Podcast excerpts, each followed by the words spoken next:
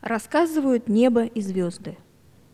Бывает небо утреннее, которое становится ясным в тот всегда неожиданный и чудесный момент, который мы называем восходом.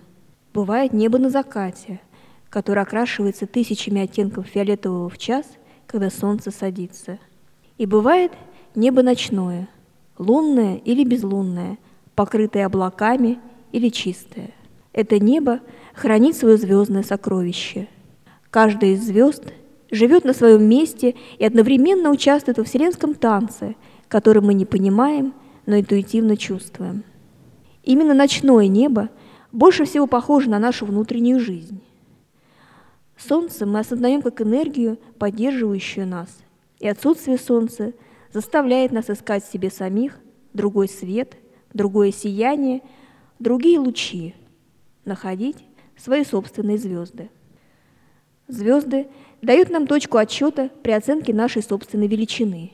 Ведь мы не маленькие не большие, мы такие же, как они. Все зависит от того, кто на нас смотрит и составляет о нас представление. Звезды рассказывают о том, что такое безграничность, и открывают нам душу, раздвигая границы наших возможностей.